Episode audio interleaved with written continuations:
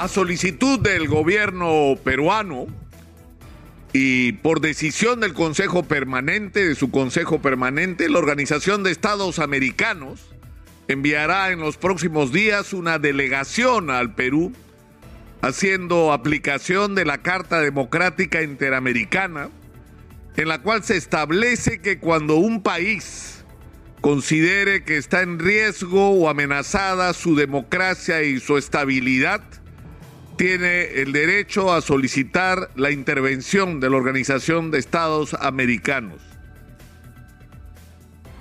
Y va a venir esta delegación y es importante que esta delegación escuche y que esta delegación lleve a la Organización de Estados Americanos, a los representantes de todos sus países miembros, el mensaje de lo que realmente está ocurriendo en el Perú y de, y, de lo que los ciudadanos peruanos esperamos de esta organización.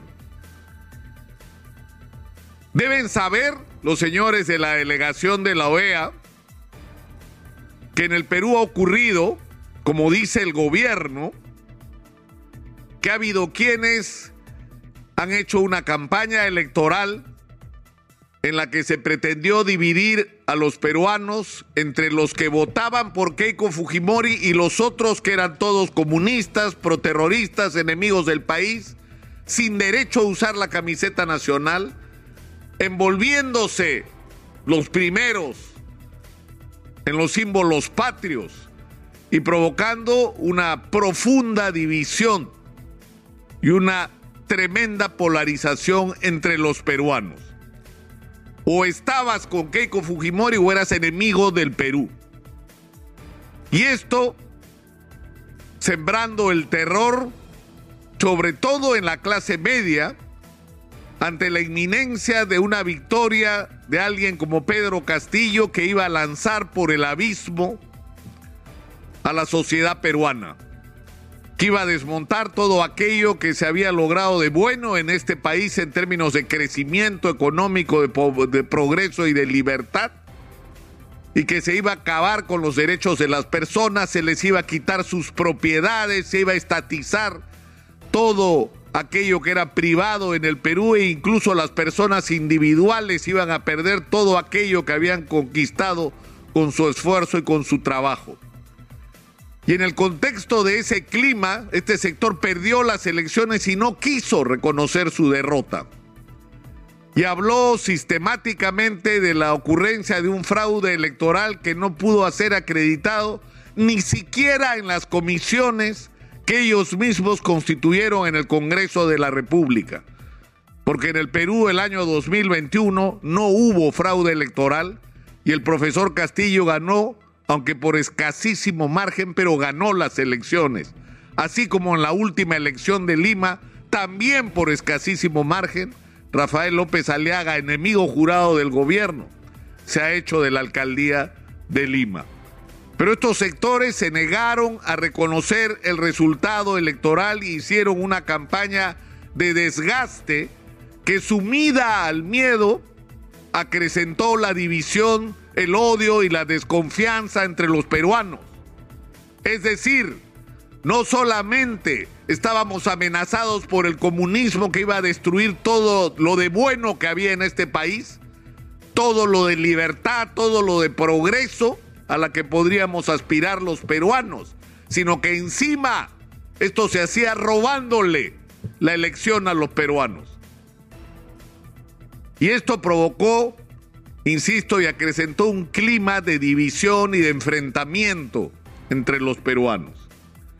A esto se sumó que el día que el presidente Castillo se instaló en el gobierno empezó una campaña sistemática por la vacancia presidencial.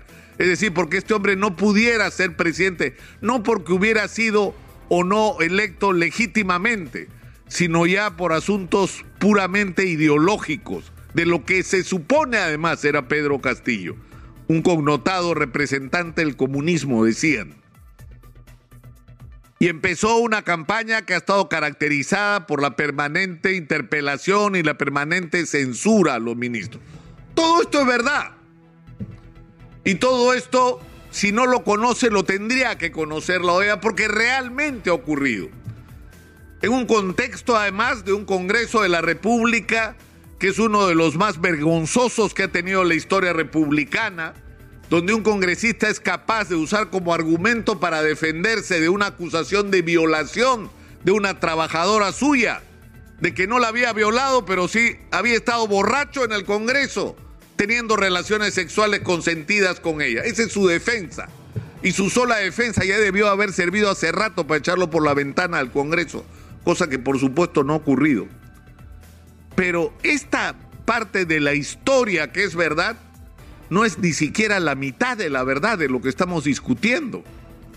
Porque si el Perú ha vivido lo que ha vivido, no solamente ha sido por el comportamiento irresponsable y boicoteador de una oposición parlamentaria irresponsable, sino por un gobierno incapaz, por un presidente que ha sido que ha logrado el récord de tener en 14 meses más de 70 ministros.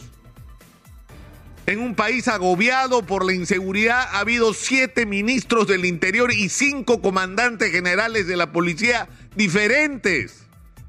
Cuando la inseguridad nos agobia. Y esto ha ocurrido porque el presidente ha hecho ministros o ha utilizado el gabinete ministerial para pagar favores a quienes lo apoyaron en la campaña electoral, para conseguir compensaciones a cambio de votos en contra de la vacancia en el Congreso, pero también para hacer negocios. Y ahí es donde viene el problema principal por el que está o debería estar acá la delegación de la OEA. La Fiscalía de la Nación ha hecho en un país agobiado por la corrupción, que ha sido una de las características de nuestra historia republicana, pero sobre todo de las últimas décadas y que nos ha llevado a que todos nuestros expresidentes estén enfrentando o hayan enfrentado a la justicia por gravísimos cargos de corrupción acreditados. La Fiscalía ha tomado con coraje la decisión de investigar si es verdad o no que el presidente de la República está involucrado en actos de corrupción y su conclusión es que sí, que tiene las evidencias de que el presidente está involucrado en actos de corrupción. Pero tenemos una constitución, la del año 93, que en su artículo 117 se supone que impide o que impide que pese a estas evidencias el presidente pueda ser acusado. Y el problema que nos ha venido a plantear la Fiscalía de la Nación es que tenemos las evidencias de un presidente implicado en gravísimos actos de corrupción al que no podemos acusar porque un documento del año 93 nos dice que no podemos hacerlo, es decir, que los peruanos tenemos que aceptar que tenemos un presidente sospechoso de corrupción y que tenemos que esperar hasta que termine su mandato como se hizo con los presidentes anteriores para tomar las medidas contra él que merecería. Y la fiscal de la nación está diciendo, es verdad, existe esta constitución, pero también es verdad que no podemos permitir la impunidad y que para eso tenemos instrumentos como la Convención Internacional de Lucha contra la Corrupción de Naciones Unidas, que dice que cuando se produce una situación de esta naturaleza, en su artículo 30, incisos 2 y 3, cuando hay un conflicto entre las prerrogativas que tenga gente como el presidente de la República por un lado y por el otro lado haya la evidencia de corrupción, los estados tienen que buscar los mecanismos para que no ocurra la impunidad. Entonces, señores de la OEA, ayúdennos a que en el Perú no haya impunidad, a que podamos mirar a los ojos de nuestros jóvenes y, decirla, y decirles cumplen la ley no paguen coimas, no sean corruptos, no le roben al otro, no le roben al Estado. ¿Con qué autoridad moral le vamos a decir a nuestros jóvenes que respeten las reglas básicas de una conducta moral si no se la exigimos y se la imponemos a nuestros principales dirigentes? Yo creo que eso es lo que esperamos los peruanos de la Organización de Estados Americanos. El respaldo a una batalla que se está dando hoy en el Perú porque se acabe la corrupción y se acabe la impunidad. Y eso comienza arriba. Si el presidente está involucrado en actos de corrupción, no puede seguir siendo presidente.